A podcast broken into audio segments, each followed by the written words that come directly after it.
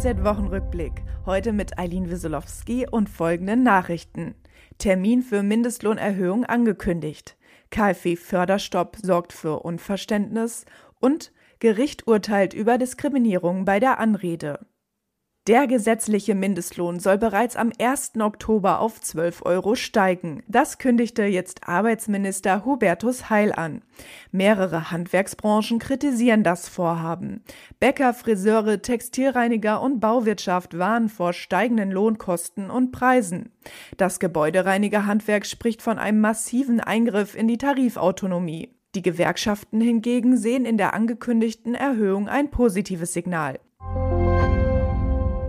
Überraschend hat die Bundesregierung am Montag die KfW-Förderung für energieeffiziente Gebäude gestoppt. Die enorme Antragsflut im Januar, insbesondere für die Neubauförderung des Effizienzhauses 55, habe die bereitgestellten Mittel deutlich überstiegen, teilte das Bundesministerium für Wirtschaft und Klimaschutz mit.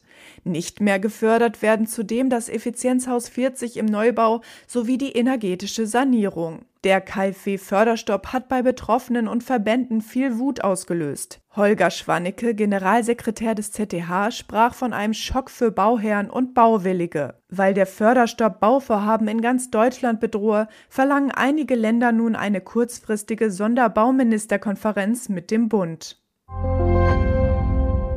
Wenn Betriebe beim Onlineshopping nur die Anreden Herr und Frau zur Auswahl anbieten, diskriminieren sie damit nicht-binäre Menschen.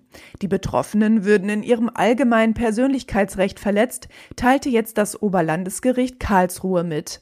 Geklagt hatte eine Person, die auf der Internetseite eines Bekleidungsunternehmens Kleidungsstücke bestellt hatte.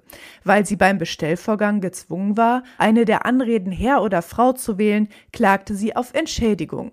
Das Gericht sah jedoch keinen Anspruch. Die Firma habe im Anredefeld mittlerweile die Auswahlmöglichkeit divers, keine Anrede ergänzt und damit eine geschlechtsneutrale Anrede für die Zukunft sichergestellt. Weitere Nachrichten für das Handwerk sowie praktische Hilfen für Unternehmer finden Sie immer auf dhz.net oder in unserem kostenlosen Newsletter.